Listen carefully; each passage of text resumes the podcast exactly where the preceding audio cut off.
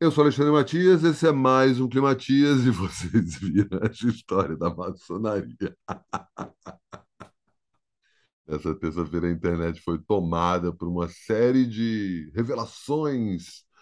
Bolsonaro, na verdade, faria parte da maçonaria, mais do que só o Bolsonaro. Parte da corja que está ao redor desse desgraçado frequenta a maçonaria, frequenta rituais maçônicos que tem a figura sombria do Baphomet. Baphomet, por sua vez, faz o sinal da arminha, tem o número 22 ligado a ele.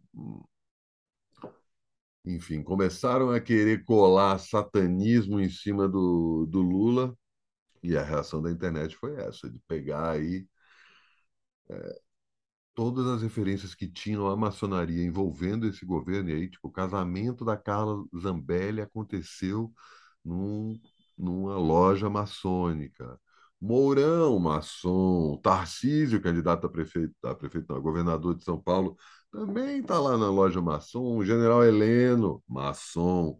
E o próprio Bolsonaro. Aí levantaram até uma história de que o Adélio, aquele da facada, teria dado uma facada porque saberia que Bolsonaro estava envolvido numa conspiração para entregar o governo brasileiro para as mãos dos maçons.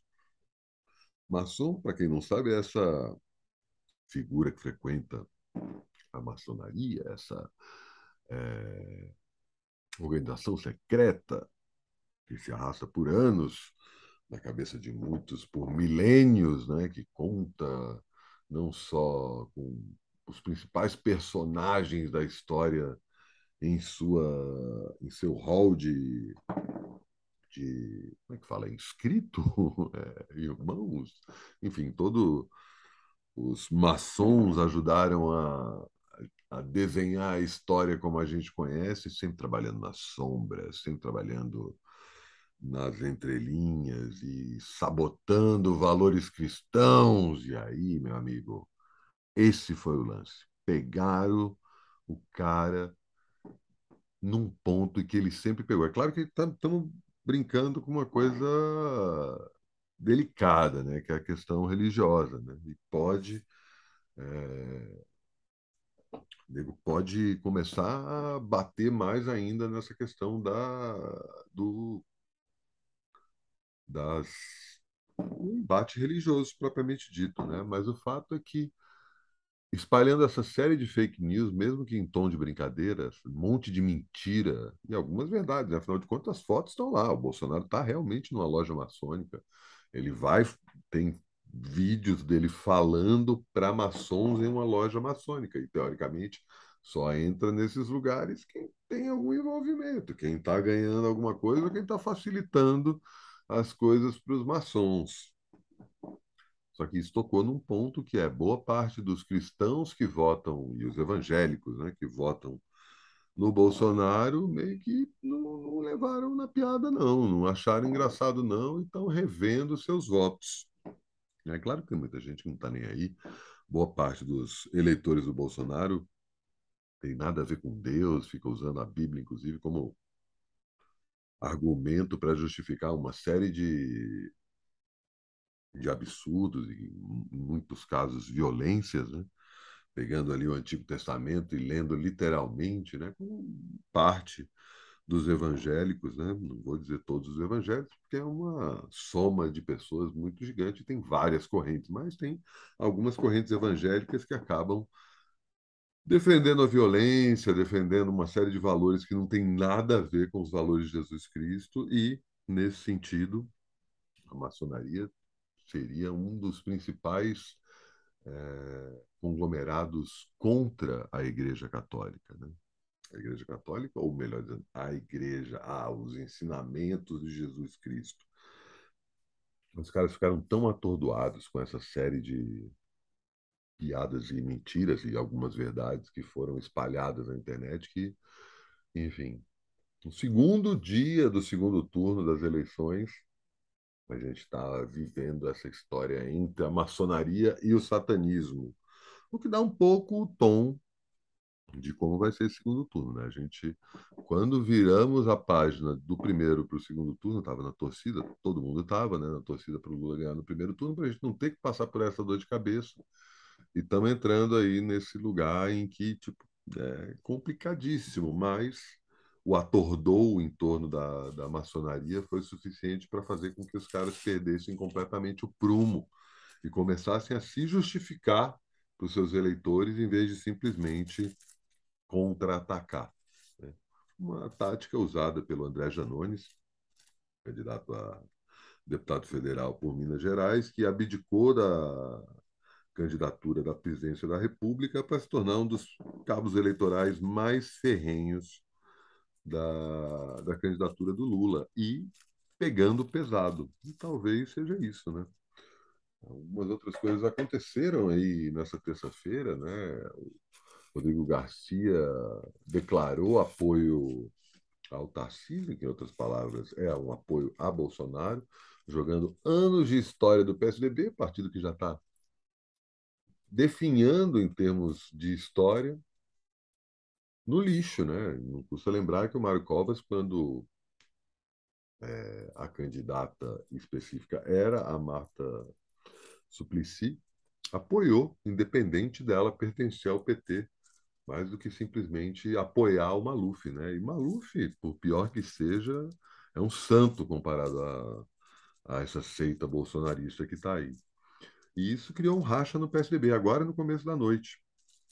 Possivelmente na quarta-feira a gente vai começar o dia com uma série de questões relacionadas ao Partido dos Tucanos, que está definhando a olhos vistos, né? Depois do Dória ter conseguido trazer a vacina para o Brasil, seu grande trunfo foi justamente começar o fim do PSDB, que na verdade começa bem antes, né?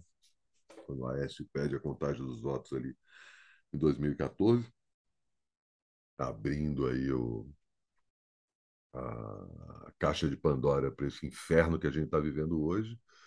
Isso já foi o começo do fim de um partido que, teoricamente, era um partido que jogava dentro das regras do jogo. E outras questões foram surgindo aí nessa terça-feira, né? E assim, a gente vai continuar sendo atordoado por muitas notícias, muitas delas vão circular só na nossa bolha. Eu fiquei no Twitter, né, dando risada, né? Um showzaço da Alzira, do corte. É, eu falei que a Alzira aí antiga Alzira Espíndola, que eu entrevistei no Vida de Artista dessa edição, é, fez um showzaço mesmo, um show incrível do Corte, que é a sua banda, é, no centro da Terra. Saí completamente extasiado de lá, mas cheguei em casa e vi essa confusão que estava rolando no Twitter. Eu falei, ah, cara, vou espalhar. E tenho certeza que muita gente que deu like e retweet nos meus posts são pessoas que já estão completamente alinhadas ao que eu penso, mas eu acredito que isso vai fazer com que essas informações descabrosas consigam chegar em outras pessoas pelo volume das informações. Né? É claro que o lado de lá joga sujo do pior jeito possível, então vamos preparar para mais merda vindo aí, mas por outro lado, já deu para entender como é que se trata essa gente, né? É aquilo, né? Quando o Lula deu aquele chega para lá no tal do padre Kelvin, Kelson, Kel, sei lá qual é o nome desse integralista disfarçado de padre, né? Não custa lembrar disso, a gente está vendo aí lentamente, embora mais rapidamente do que deveria, uma naturalização do integralismo, que é o fascismo brasileiro de 100 anos atrás. E esse cara, até outro dia, dava palestras sobre o integralismo, da importância disso, e também sobre o nazismo, né? Cada vez mais a gente está vendo as pessoas falando de nazismo como se fosse uma vertente ideológica normal, né? E quando Lula chegou ali no último debate da Globo e, e falou gente da sua espécie, ele estava se referindo a toda essa choldra aí que está do lado do presidente, inclusive o próprio. Bando de picareta, golpista, é, mau caráter, gente ruim. Gente ruim que normalmente acaba apontando para os outros os próprios defeitos, né, para disfarçar isso. Vamos sair desse atoleiro? É, só o tempo dirá. Eu tenho a torcida e a esperança que isso realmente aconteça, que a gente vença esse segundo turno com uma margem considerável. Mas o secretário de comunicação do governo já saiu espalhando para os bolsonaristas para mentir nas, nas pesquisas de eleição para para que a gente ache que vai dar. Ele, são palavras do cara mesmo, né? É, as pesquisas vão dar 100% para o Lula e zero para o Bolsonaro. Ou seja, né, a mentira como estratégia cada vez mais escancarada. Vamos torcer para que a gente encerre esse capítulo nefasto da história do Brasil em menos de um mês e se preparar aí que vem mais merda aí nesse, nesses próximos dias, né? Mas já deu para entender como é que como é que vão ser os próximos dias e como é que a gente pode reagir a isso. E faltam quantos dias? E, e faltam 68 dias para o Climatias acabar.